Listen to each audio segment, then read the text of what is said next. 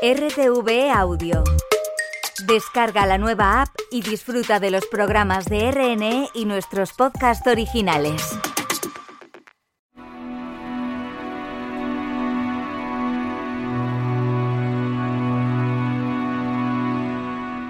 La levítica ciudad dormía el sueño de los justos.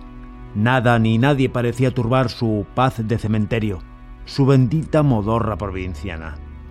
Mientras todo mudaba y se agitaba a su alrededor, Salamanca se había quedado varada en el tiempo, presa de la nostalgia de sus viejas hazañas y sus glorias de Oropel. Hasta su universidad seguía sumida en una cierta decadencia. Como todos los días, don Miguel se había levantado muy temprano, antes del alba, y tras un frugal desayuno se había puesto a trabajar en su estudio. Después de dejar postergada su novela La tía, llevaba ya un tiempo intentando escribir un ensayo de carácter espiritual que había bautizado provisionalmente con el título un tanto vago y pretencioso de Tratado del Amor de Dios. A diferencia de otros libros suyos, la gestación de este iba a ser larga y complicada, dado que en él se adentraba en los recovecos más profundos de su alma, y eso entrañaba muchos riesgos y dificultades. Según había constatado, el mundo había cambiado mucho desde finales del siglo anterior. Se estaba volviendo cada vez más incierto, inseguro e inestable. De ahí que ya no hubiera verdades absolutas. El concepto mismo de verdad estaba en tela de juicio, como lo estaban el de realidad, el de identidad, el de Dios y tantos otros.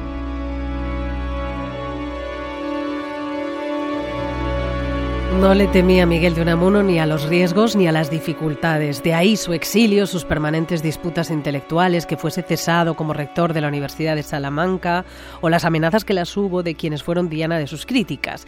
El filósofo y escritor solía decir aquello de primero la verdad que la paz, un mantra que atraviesa las páginas del primer caso de Unamuno en librerías con Alfaguara, una novela negra histórica de un profesor y escritor que hoy imparte clase en las mismas salas que él y que ha dedicado buena parte de su carrera y de su vida indagar y a leer al filósofo y que ahora, pues también supongo que sin miedo ni inseguridades, o quizás sí, ahora se lo preguntaremos, convierte a Unamuno en detective. Luis García Jambrina, buenas tardes. ¿Qué tal? Buenas tardes. Bueno, estoy diciendo que eres un gran conocedor de la vida y la obra de Unamuno. Eh, bueno, esto, y que eres escritor, ya es motivo más que suficiente para lanzarte a ficcionar en parte su vida, pero ya de ahí a convertirlo en detective, ¿cómo nació esta novela y este Unamuno detective? Bueno, sí, es una osadía, como tantas que cometió el propio Don Miguel. Mm, Hay que mm. estar a la altura de sus, del, personaje en, lo bueno y en lo malo. Mm-hmm. Y yo me lancé efectivamente a hacer algo que ni yo sabía dónde me podía llevar. Al principio es verdad que puede chocar que, que Unamuno se había convertido en un detective, pero yo creo que es la cosa más natural del mundo. Y los lectores y lectoras me dicen que enseguida lo ven como eso, como algo creíble, algo verosímil y de la forma más, más natural. Él se pasó la vida buscando la verdad y no solo buscándola, sino haciendo algo con ella, que es difundirla y utilizarla y es un poco lo que hace en esta novela, solo que a propósito de unos crímenes. Ya habías hecho algo parecido, convirtiendo a Fernando de Rojas en, detective, eh, y ahora, bueno, con Unamuno, que es un personaje poderoso, complejo, que lo vemos en esta novela también. Él mismo fue creando un cierto personaje, él quería permanecer, quería pervivir, y claro, fue testigo y partícipe de muchos acontecimientos muy importantes de finales del 19 y comienzos del 20. Incluso se fue a ver el fascismo italiano en la Primera Guerra Mundial. Sí, es un personaje muy, muy poderoso que se metió en todos los charcos de su época, pero eso también lo hace muy peligroso, vamos a decir, para un, para un escritor. Yo con él, yo no soy un especialista en Unamuno, pero sí que tengo mucha familiaridad con él desde que era un adolescente, por circunstancias de la vida, más que por estudio, porque me tropecé muchas veces con, con él y hasta llegué a trabajar en su casa, en la antigua casa rectoral, durante más de un año, inventariando sus papeles. Y bueno, es esa familiaridad la que me ha permitido y la que me ha llevado a, pues a escribir eh, sobre él como dice una lectora, con mucho desparpajo, Mm. sin que me aplaste el personaje, pero también dejándole que él tome la iniciativa, como le gustaba hacer a Unamuno con sus propios personajes. ¿Tú Y crees que a él le gustarían estos acercamientos literarios o el cinematográfico de Amenábar? ¿Le harían gracia? ¿Le gustarían, aunque fuera solo para debatir sobre cómo le han retratado? Sí, estoy seguro. A nadie mejor que a él le gustarían estos juegos y por, por una sencilla razón, y es que lo que él quería era eso, pervivir en la memoria, eh, ganarse la inmortalidad y hablar de él, meterlo de personaje en una película, una novela, es, es hacer que esté vivo, ¿no? Y solo por eso él ya lo agradecería. Luego a lo mejor disputaría Hombre, por seguro. cosa. Seguro. Ahora hablamos de la sinopsis de- del primer caso de Unamuno, pero sí me gustaría, porque en este caso es el Unamuno antes de, del exilio a Formentera. Conocemos más al de la eh, República, al de la guerra. ¿Cómo ha sido la documentación para comprender y para conocer al Unamuno de esa época, más desconocido? Sí, yo quería mostrar un Unamuno, eso, el me- el menos, menos habitual, porque siempre hablamos de él, pues eso, en la época del destierro, o ya en la República, o en la Guerra Civil. Además quería arrancar, pues eso, de una fecha relativamente temprana para luego tener recorrido por delante para otras posibles novelas. Y bueno, y este Unamuno ya, ya, es- ya, ya es el personaje que conocemos, ya es ese intelectual comprometido que aun siendo rector eh, bajó a la, a la arena y salió a defender a unos campesinos. Esto es real.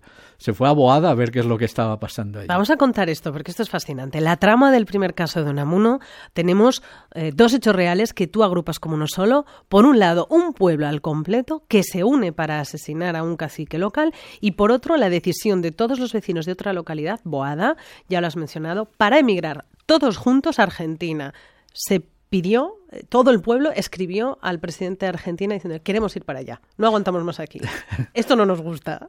Es que no podían, no solo no les gustaba, sino que no tenían para, para comer. Eran unos mil vecinos entonces. Y bueno, esta carta se la manda el presidente de Argentina. El presidente de Argentina debió de filtrarla porque le pedían ayuda para los pasajes. Claro, eran mil personas, no, no tenían para cubrir los pasajes. Y bueno, filtró la carta y esta carta llegó a los ojos de Ramiro de Maeztu, que la leyó y sacó un artículo en la correspondencia de España, donde llama a estos vecinos, los llama antipatriotas y cobardes porque quieren ir a enriquecer otro país en lugar de quedarse en el, en el suyo.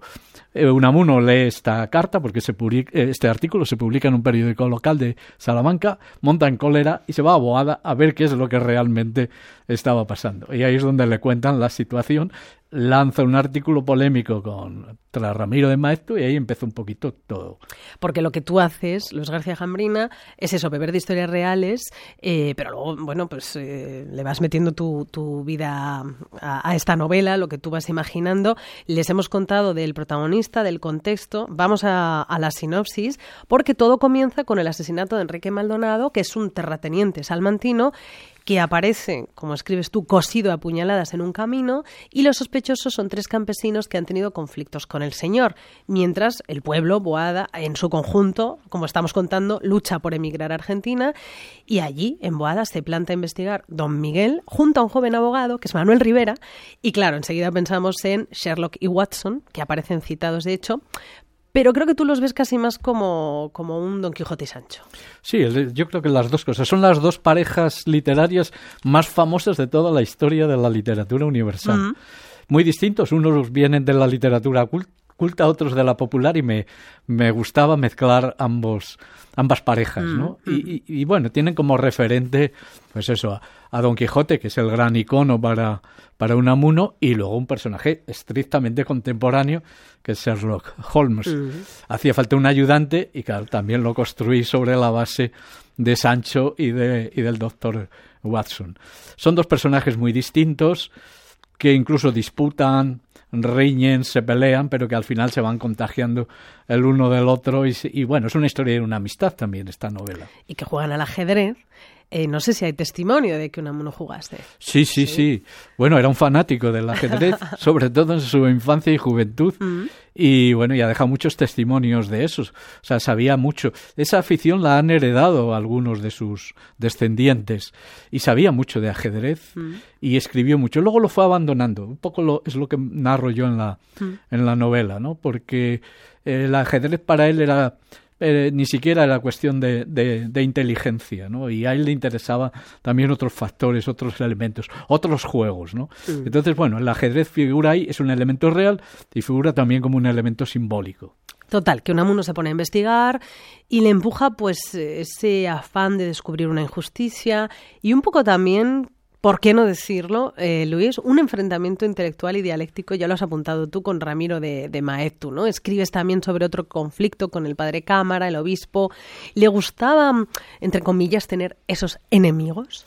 Estaba en conflicto permanente, pero consigo mismo, mm. empezando por ahí. O sea, dentro de él había muchos unamunos que disputaban entre sí.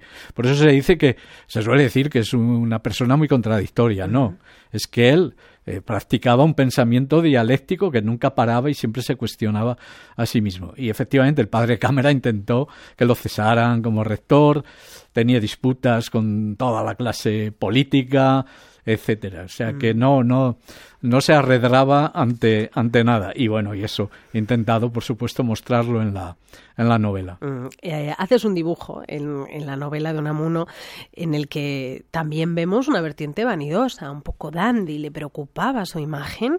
Y vemos en la novela, en el primer caso Unamuno, lo vemos, eh, por ejemplo, con la pérdida del sombrero, que es un poco un maguffin, que ocurre temprano y que nos tiene enganchados hasta el final. sí, es eh, para él parece mentira, pero era muy importante el aspecto.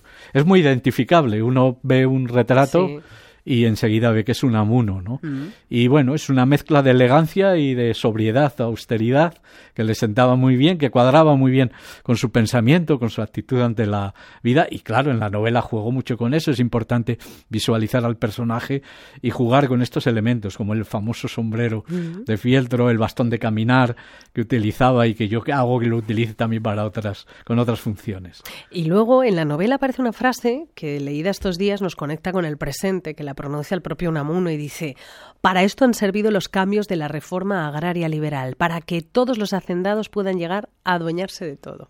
Sí, ahí la reforma pues fue contraria a las finalidades que supuestamente pretendía. Eh, se, produjo un, se produjo un fenómeno de apropiación de la tierra, que fue para la concentración de la propiedad, y eso hizo que muchos campesinos se vieran expulsados de sus pueblos. Ahí empieza la España vaciada o como yo la llamo la España desahuciada. Eso conecta mucho con la actualidad y no digamos la situación agraria que tanto le preocupa a Unamuno. De hecho, él se va a dedicar, después del momento este de la novela, a emprender campañas agrarias que lo van a llevar a que lo destituyan por primera vez. No fue la única de su rectorado. Era un ambiente violento el de la crisis de final de siglo y a lo largo del libro vemos otros casos, ¿no? Una crisis social agitada por las condiciones de vida de la gente más pobre, enfrentada a los ricos y, y claro, todo esto es, lo que tú estás diciendo, ¿no? Es un poco el, el asunto de, de la España que se vacía, que, que lo notamos como algo actual, pero que viene de, lejos, como estamos viendo. Y podemos leer esas reflexiones de Unamuno a lo largo de, tu novela, Luis. Y el de Boada es un caso paradigmático, pero es inevitable pensar que se vaciaba aunque había mil habitantes, ¿no? Y que incluso tenía un tren. Y así Unamuno se mueve al lugar de los hechos eh, en, tren. Pero es que ahora, por ejemplo, esos lugares ya no hay, ni ese tren en el que se movía Unamuno. O sea, hemos ido a peor. Hemos ido a peor. Bueno, Boada tenía mil habitantes en ese momento y ahora tiene cerca de 300. Mm. Tenía una estación de ferrocarril, mm. ahora quedan los restos de una estación abandonada en la que crece la maleza. Eh, se podía ir a, Boada en tren, se podía ir, podía ir a, Portugal, a la Fuente de San Esteban, ahora no se puede. O sea que en ese sentido hemos ido a menos. La despoblación, que entonces era terrible, porque quedaron muchos pueblos y aldeas vacíos en la provincia de Salamanca, pues las tierras de labor se convirtieron en dehesas para el, para el ganado, pero eso ha ido a peor y lo estamos palpando. Por eso me interesó mucho este caso. Como tú has dicho, es un paradigma de lo que ocurría entonces y de lo que va a ocurrir mm. después. Bueno, Unamuno, que lógicamente es el gran protagonista de, de esta novela, pero también hay una mujer que es Teresa, sí, como el libro.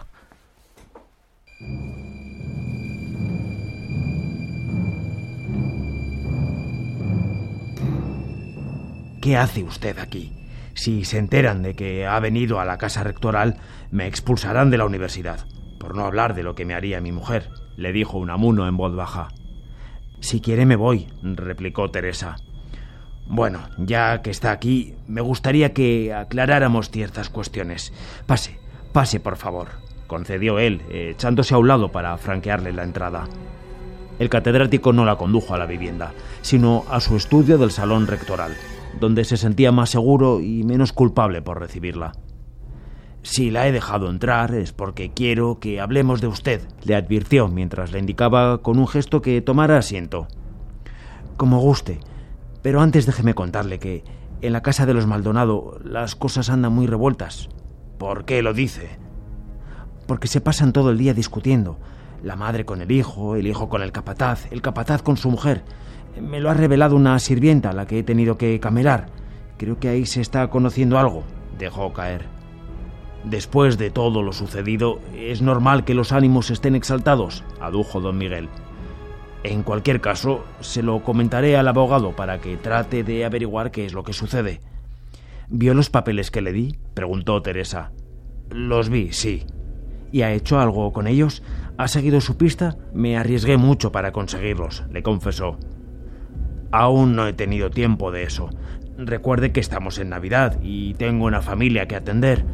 Por otra parte, añadió Unamuno con un tono más sombrío, han ocurrido cosas. La noche del 24, cuando nos separamos, un individuo me siguió y luego me amenazó con matarme si no dejaba de jugar a detective.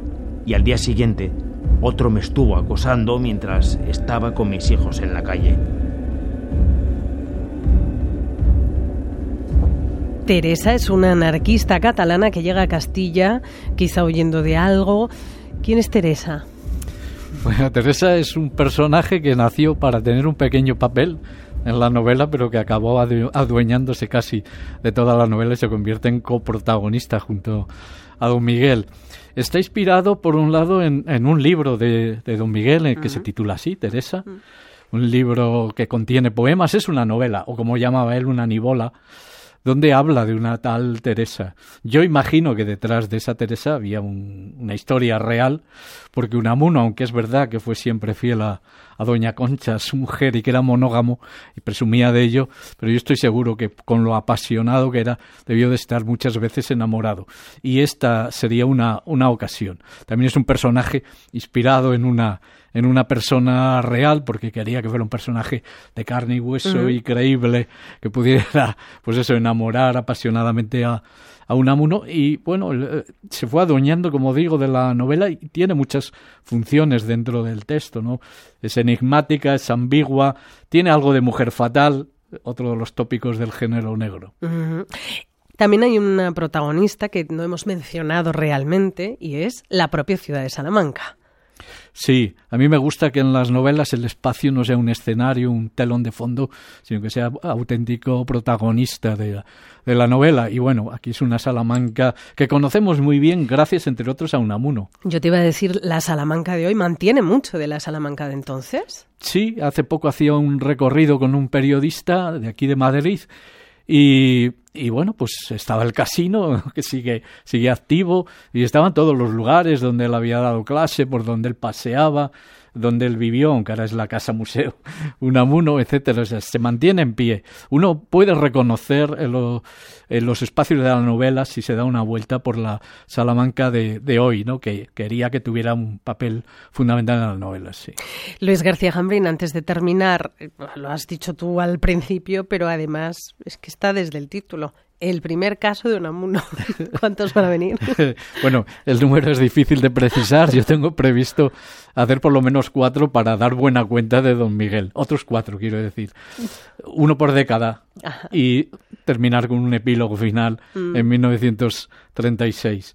De esa manera veremos un poco cómo va evolucionando el personaje de Don Miguel, porque mm. fue un auténtico personaje, mm. y también un poco la España de la época. Mm. Como él está implicado en todo, pues es fácil ligarlo uno con lo otro. Luis García Jambrina, que nos ha presentado el primer caso de Unamuno. Iremos hablando por los siguientes aquí en El Ojo Crítico. Muchas gracias por habernos acompañado. muchas gracias, ha sido un placer. ¿eh? El Ojo Crítico. La mirada siempre es nueva. Yo creo que Radio Nacional en conjunto tiene una programación muy diversa y en cultura siempre han estado muy, muy interesados en mantener como un estado de vivo, ¿no? de, de atención a la cultura. La cultura es el ojo crítico. Hombre, yo creo que hay gente que se dedica al cuerpo y hay haber gente que se dedica al alma. Y en, y en este caso el ojo crítico creo que ha hecho un trabajo extraordinario. El ojo crítico nosotros lo vimos primero. Yo siempre lo he valorado de vuestro programa y de vuestro equipo porque me hizo sentir artista de alguna forma. Era como si tus intuiciones fueran reales o ciertas y, y la verdad fue, fue, un premio que me estimuló muchísimo en mi, en mi trabajo.